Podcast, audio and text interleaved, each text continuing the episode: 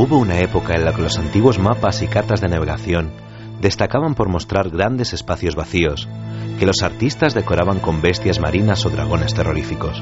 Ixun dracones. La frase se convirtió en un referente para catalogar espacios desconocidos más allá de las fronteras dibujadas. Hoy en día, en pleno siglo XXI, tal vez ha llegado el momento de volver a situar dragones en los mapas.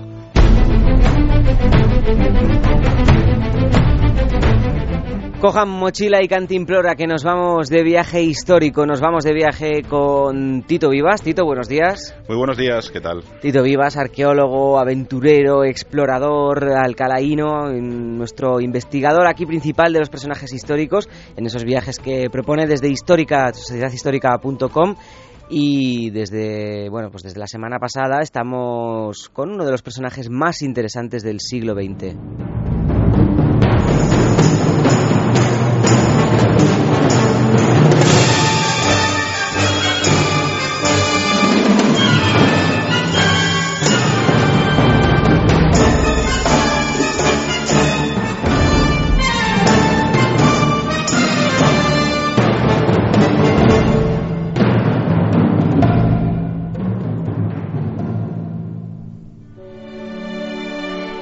Con Lorenz de Arabia. ¿Cómo se identifica este tema de la, de la banda sonora de la, de la película en cuanto suenan estos, estas estrofas?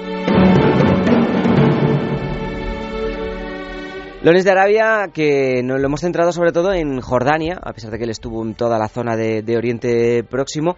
Jordania, decíamos la semana pasada más que es el país probablemente más visitable ahora mismo de la zona, junto con Israel. Sí, eh, bueno, tampoco habría ningún problema en entrar en Líbano y esperemos, esperemos que dentro de muy poquito podamos regresar a Egipto, que yo tengo muchas ganas. Sí, hombre, por poder puedes ir a Egipto ya. Sí, la verdad es que... Sí, por poder. Mm, sí, de hecho nunca se ha cerrado al turismo. Seguro que te sale más barato. Pero eso sin duda, sin duda. Y bueno, no solamente Egipto, hay muchos otros países que ahora mismo pues, están viendo afectados por, por Siria y, están bajando mucho sus precios, incluso Turquía también. Pero bueno, lo importante es que pronto recuperen la paz merecida y, y que se estabilice su situación que muchos amigos, eh, además personales que conozco y que se dedican al turismo, lo están deseando y lo están necesitando. Y lo están pasando los pobres, en general no solo ellos, en general todos estos países que viven, no solo, pero en gran parte, al menos en algunas zonas, sobre todo del turismo, todas estas cositas son fatales. Y estábamos la semana pasada, nos quedamos en Amán, en Philly, la antigua Philly, en la Filadelfia, y nos quedamos allí, bueno, diciendo que era una ciudad, bueno, pues para ver lo que es el mundo árabe hoy, pero probablemente con menos atractivo que las otras etapas del, viaje, porque me dijiste además también que, una parte muy interesante de Jordania es visitar los castillos europeos en, Oriente Próximo. Sí, eh, igual que el sur de Jordania, o sea, perdón, que el sur de Siria, Jordania está llena de, castillos de, historia medieval. Eh, de hecho, hay una parte, una de las visitas más atractivas que se pueden hacer saliendo de Amán eh, hacia, hacia el este eh, es ir a visitar lo que se llaman castillos del desierto. En realidad no todos son castillos, aunque sí, por supuesto, están en el desierto. Eh, no es el concepto de castillo medieval, de castillo francés, como tú comentas, o de castillo europeo que tenemos. Eso habría que irse un poco más hacia el sur de Amán para visitar castillos como el Kerak o como Sobacar. Ahora hablamos de ellos más despacio.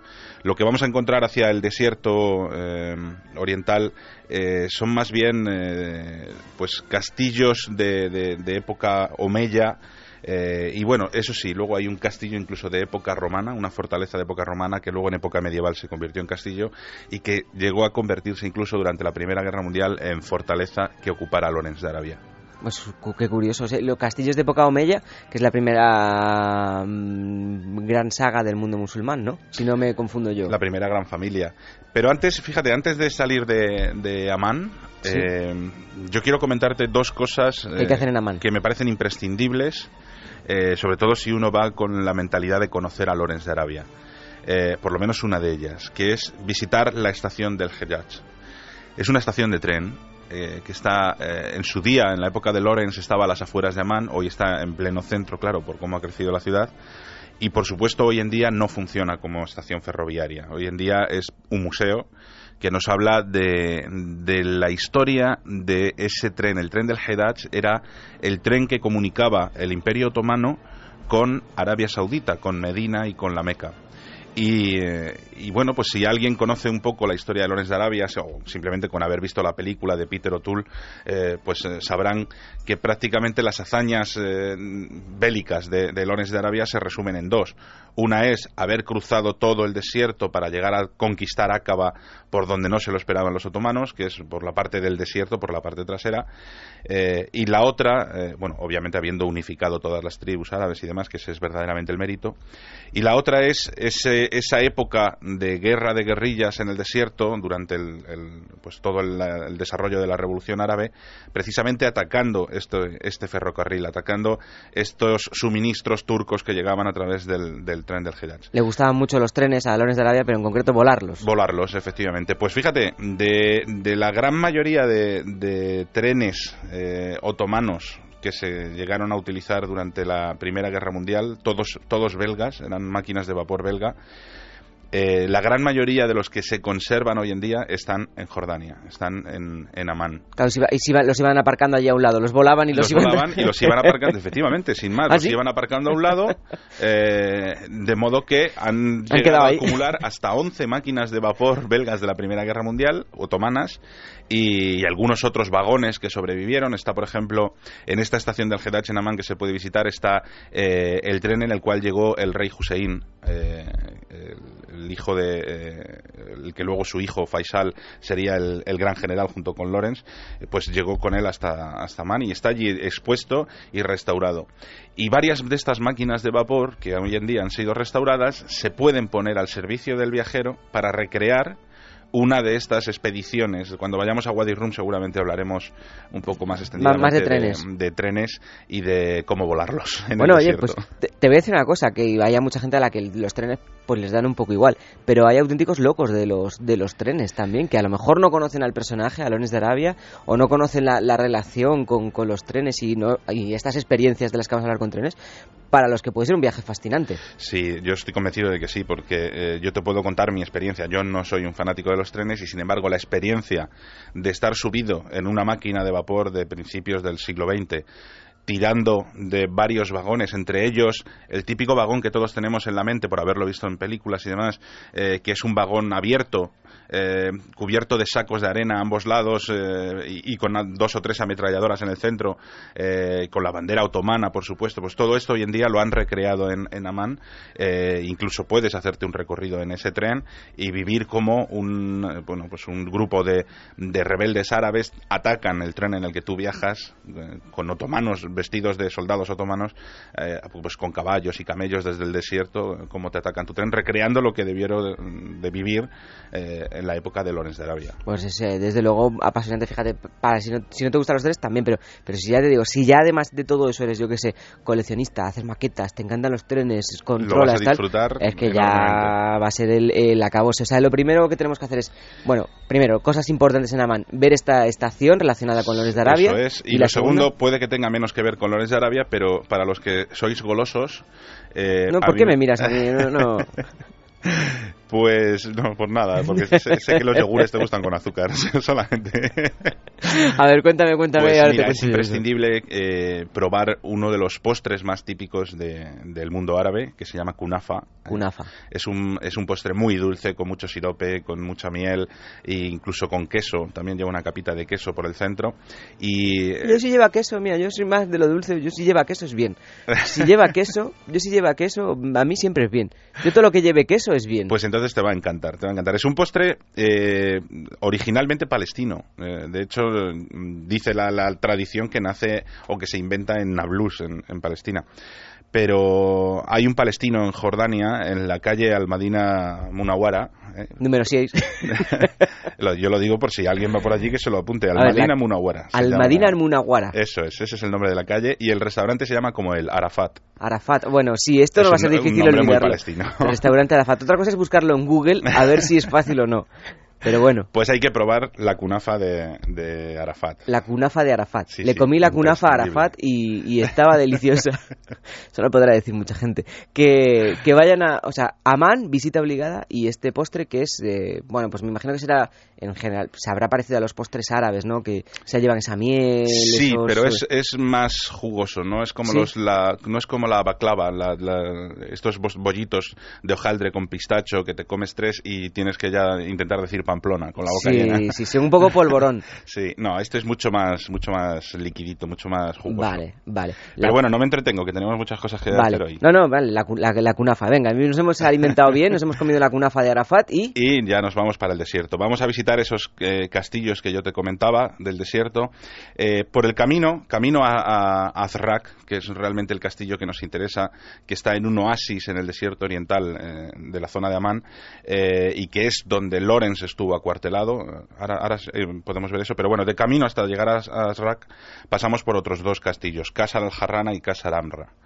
Casa al-Jarrana simplemente es un, lo que todos conocemos por Caravansaray o Caravanserrayo. Es una zona de parada para descanso de animales y de, y de caravaneros en esas rutas comerciales que venían uniendo Oriente con, con Occidente, ¿no? Con una gasolinera, más o menos. Lo que serían las gasolineras del... De o una estación, un área de servicio, ¿no? De, dormir... De época medieval, sí. Dormir, repostar... Y al día eh, siguiente, y al día siguiente seguir camino. Y Casaramra eh, es eh, diferente. Casaramra es, es viene a ser lo mismo, es una parada de descanso, una casita de verano de época omeya, pero esta era personal, privada del del dueño, no era mm. no estaba abierto a todos los eh, caravaneros y a todos los comerciantes. en realidad son unos baños, Ahí había una zona de baño caliente, un poco eh, siguiendo el ejemplo romano, y lo interesante de Casaramra sobre todo son sus pinturas. Eh, pese a ser un edificio musulmán, pues sorprende ver figuras humanas ¿Ah, representadas, sí? Sí, incluso mujeres mm, desnudas bañándose en esos en esos baños y demás, lo cual nos habla obviamente del carácter privado que tenía ese edificio, que contaba con su propio suministro de agua, su pozo, eh, es decir, era una entidad independiente como casita de verano. El dueño que tenía dinero se hizo ahí unos baños porno y se hizo sus dibujitos y dice, y aquí no me los mira nadie. Totalmente. Y dice, ¿qué te pintamos? Dice, ¿quieres unos versículos del Corán? Y dice, déjate, déjate, ponme unas chavalas para pa, alegrarme. vengo a descansar Claro, para alegrarme el baño, ponme unas chavalas y déjate de, historia. Oye, pero es, pero es curioso porque desde luego artes mm, figurativas eh, del, del mundo musulmán pues no hay mucho no hay, no hay. En, frescos en edificios eh, y demás no hay. Y este es un ejemplo. Necesita una restauracióncilla, pero, pero es un ejemplo bastante interesante.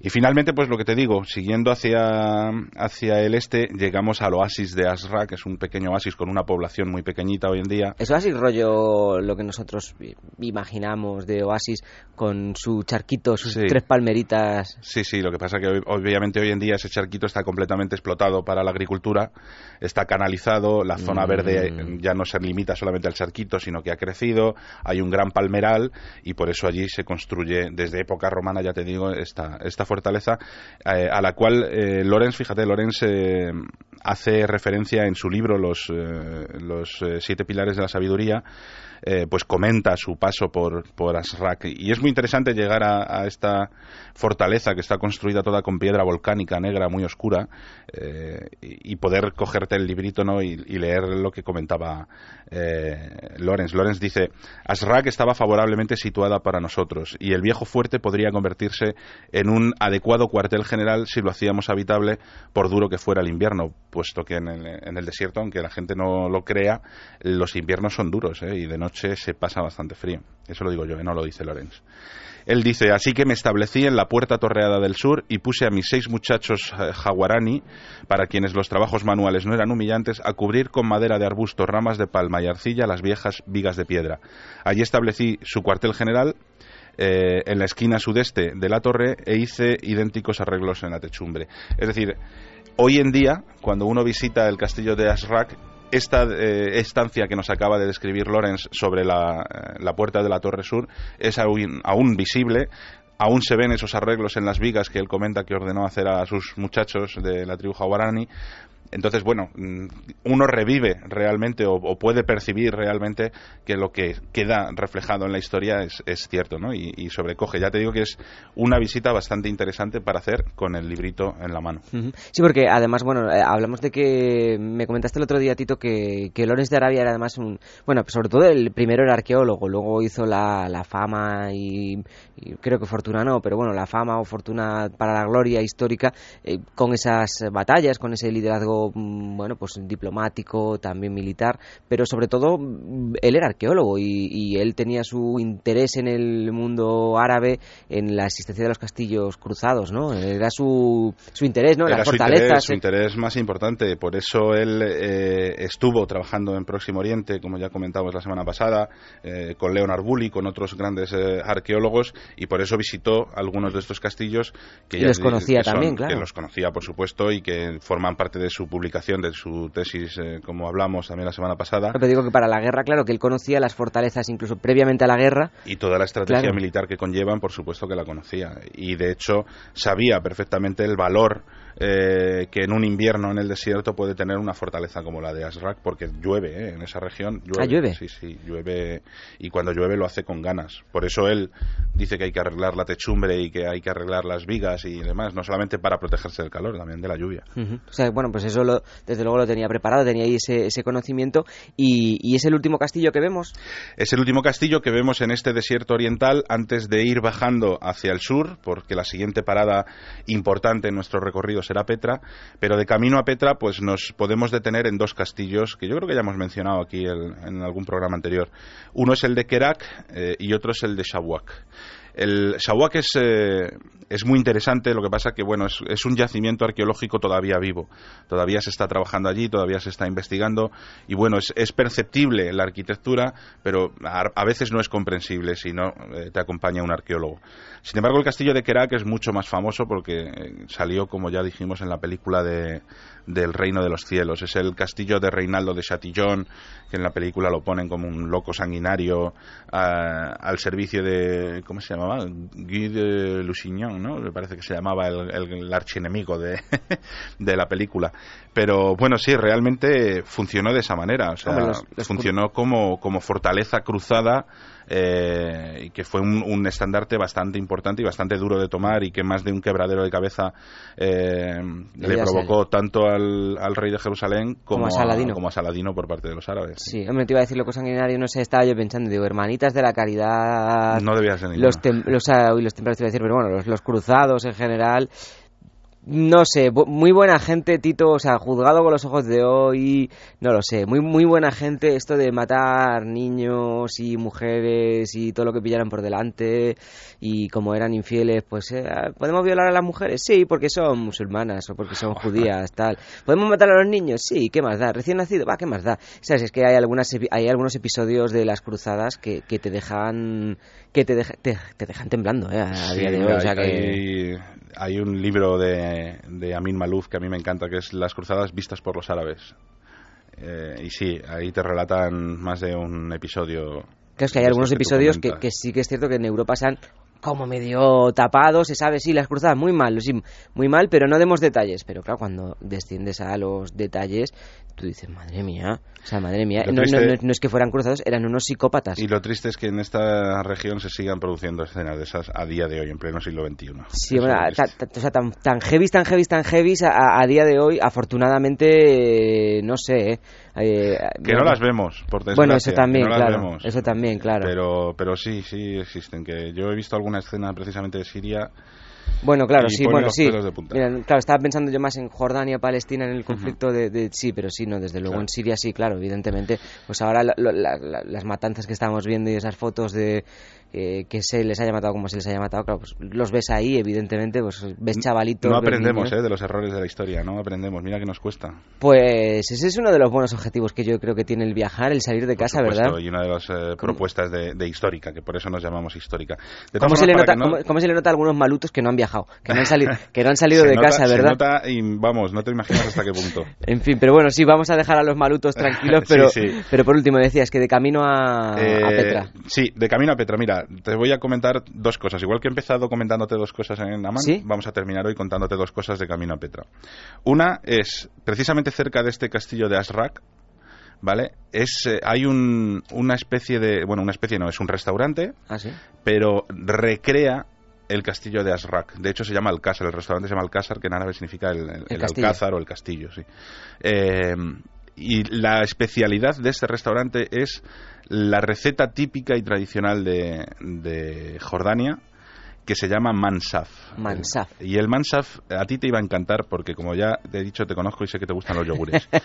es un es un, una especie de, de ¿cómo decirlo? Eh, estofado de cordero con salsa de yogur. Un kebab. No, no, no, no, no, no, te confundas, no te confundas, no tiene absolutamente nada que ver. Estos son los trozos del cordero. Esto no es cordero. No, no es filetito de cordero puesto eh, en una No es conglomerado de cordero. No, no, es, no es contrachapado de cordero. Esto es el cordero, en trozos contundentes, solo que en vez de cocerlo en agua o en caldo, como haríamos a lo mejor nosotros, ellos lo cuecen con un yogur, eh, que en realidad cuando tú compras este yogur que se llama yamit, es un yogur muy salado, eh, te lo venden como si fuera una piedra. Es un, es un ¿Ah, trozo de yogur sólido, sí, porque lo que hacen es salarlo, el yogur lo, lo ah, cuajan, lo salan. Y, le, quita, le quita el agua, claro, la sal. Le quitan el agua, efectivamente, y lo, y lo dejan sólido. De modo que a la hora de cocerlo, primero tienes que disolverlo en agua y luego ya cocer ahí dentro eh, el cordero con sus especias y se sirve con arroz. Es el plato tradicional de Jordania. Todo, un yogur. en cualquier parte de Jordania te lo vas a encontrar, junto con la makluba, que es, eh, ya, ya, hablaremos de la makluba. El mansaf es un yogur deshidratado es, el yamit es un yogur deshidratado que se utiliza para cocinar. Un poquito la pastillita de caldo de pollo, o sea, es un poquito. Solo, que blanca y de yogur. Sí, no, pero que bueno, luego le echan el agua y, todo esto.